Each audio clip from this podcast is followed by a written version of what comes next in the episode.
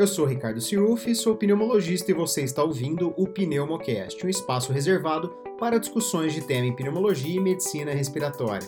Destinado para você, estudante e profissional da área da saúde, sejam todos muito bem-vindos.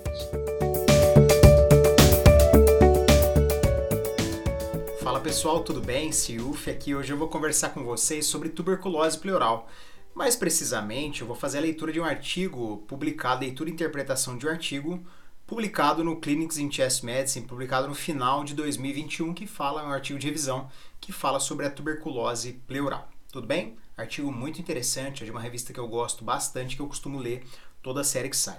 Tuberculose é uma causa comum de derrame pleural em todo mundo, é a incidência em qualquer região geográfica, ela está relacionada à incidência de tuberculose e também a proporção de pessoas vivendo com o vírus da imunodeficiência com HIV. Derrames pleurais por tuberculose eles surgem devido a uma resposta inflamatória tá? às células T helper do tipo 1 e o antígenos do Mycobacterium, ao antígeno do Mycobacterium tuberculose no espaço pleural e isso acaba gerando um desbalanço, equilíbrio de Starling, que são as forças que determinam a formação e absorção do fluido pleural. E no caso do fluido pleural do derrame pleural tuberculoso, estamos frente a um exudato, já que temos aumento da permeabilidade capilar, né, da microvasculatura, é, e com isso eu tenho extravasamento de plasma, mas também extravasamento de macromoléculas, extravasamento de marcadores inflamatórios. Os derrames tuberculosos, eles tendem a ser pós-vacilares e, portanto, os testes usuais para confirmação micobacteriológica, eles têm baixo rendimento. O melhor rendimento ele é obtido através da cultura de tecido obtido na, obtido na toracoscopia, mas nem sempre a gente realiza tal procedimento. O rendimento histopatológico ele é alto na biópsia de pleura por todos os métodos.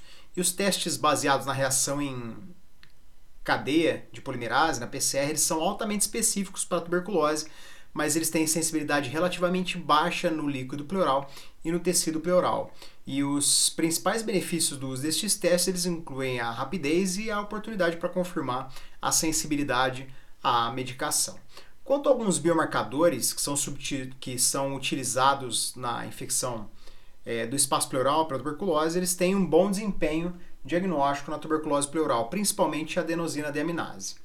Todas as tuberculoses pleurais elas devem ser tratadas e o atual regime é RIP, né, por dois meses, seguido por mais quatro meses de RI, totalizando seis meses é, do tratamento. E as efusões, elas, quando elas são localizadas, elas devem ser drenadas. E a adição, e a adição de terapia fibrinolítica intrapleural ela pode ser útil, mas tem uma evidência um pouco menor.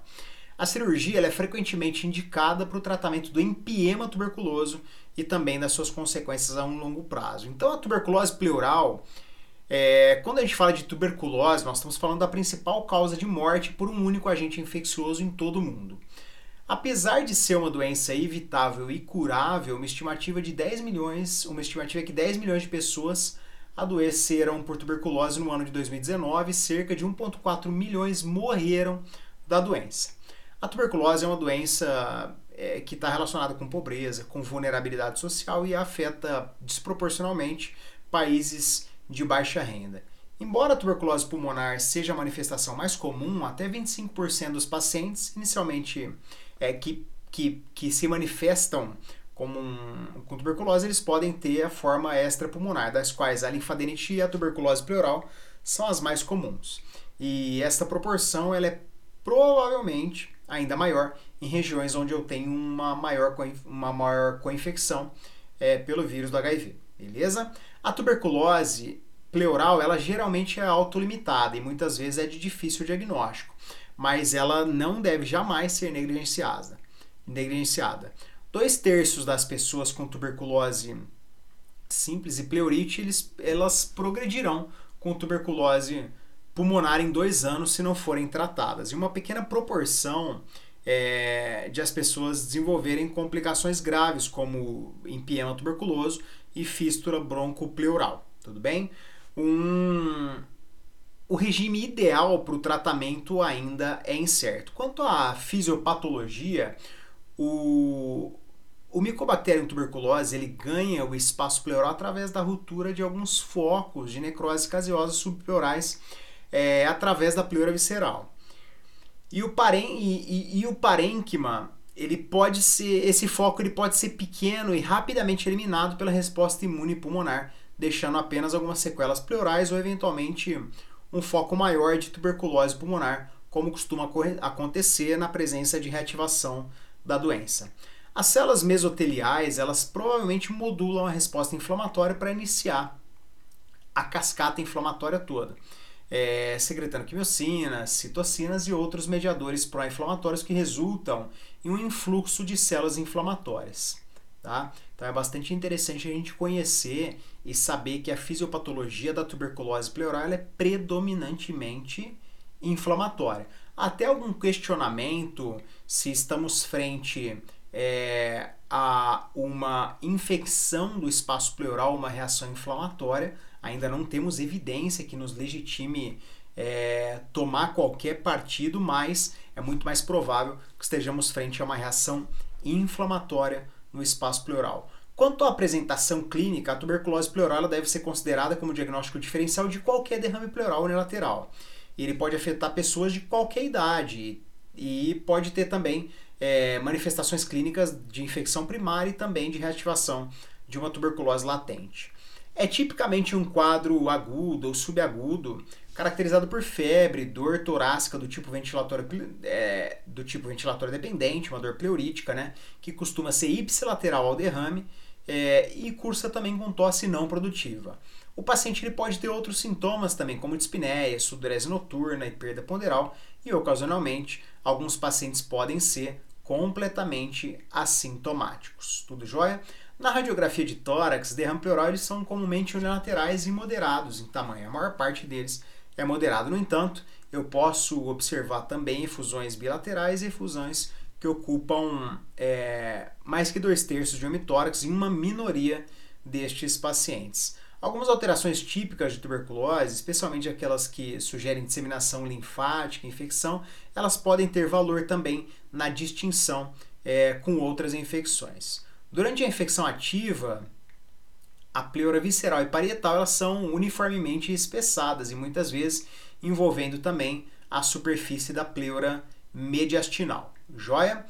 O derrame pleural tuberculoso ele é tipicamente um exudato citrino, é descrito também como cor de palha, com aumento de LDH, aumento de proteínas. Claro, estamos frente a um, a um exudato e tem é, uma proporção de linfócitos maior que 50% e uma proporção de linfócitos sobre neutrófilos maior que 0,75. Tá? Se a toracocentese ela for realizada precocemente no curso da doença, a gente pode observar um predomínio neutrofílico em vez de linfocítico. E da mesma forma, os neutrófilos eles são propensos a predominar em derrames que complicam tornando-se septados ou eventualmente desenvolvendo um franco empiema tuberculoso. A glicose no líquido pleural ela não é marcadamente reduzida em comparação à sérica e o pH ele geralmente é maior que 7,3. A combinação de glicose baixa, pH baixo, predomínio neutrofílico sugere infecção ativa do espaço pleural, mesmo na ausência é, de pus. E uma proporção significativa das células mesoteliais ou eosinófilos na região pleural é um achado incomum, mas os monócitos são frequentemente presentes em grande número. Então, para revisar aqui com vocês, a gente deve pensar em tuberculose pleural quando eu tenho um derrame pleural unilateral em um paciente com um quadro clínico sugestivo, sobretudo quando ele apresenta inclusive tosse seca.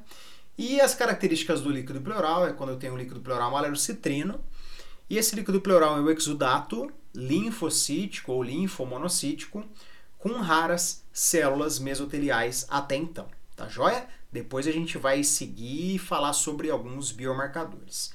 Quanto à confirmação bacteriológica da infecção do espaço pleural por micobactéria, ela tem, ela é, tem sido historicamente incomum no líquido pleural, exceto em efusões purulentas complexas. Tá? Então é importante que a gente saiba é, esse detalhe quanto à confirmação bacteriológica, já que estamos frente a uma infecção paucibacilar.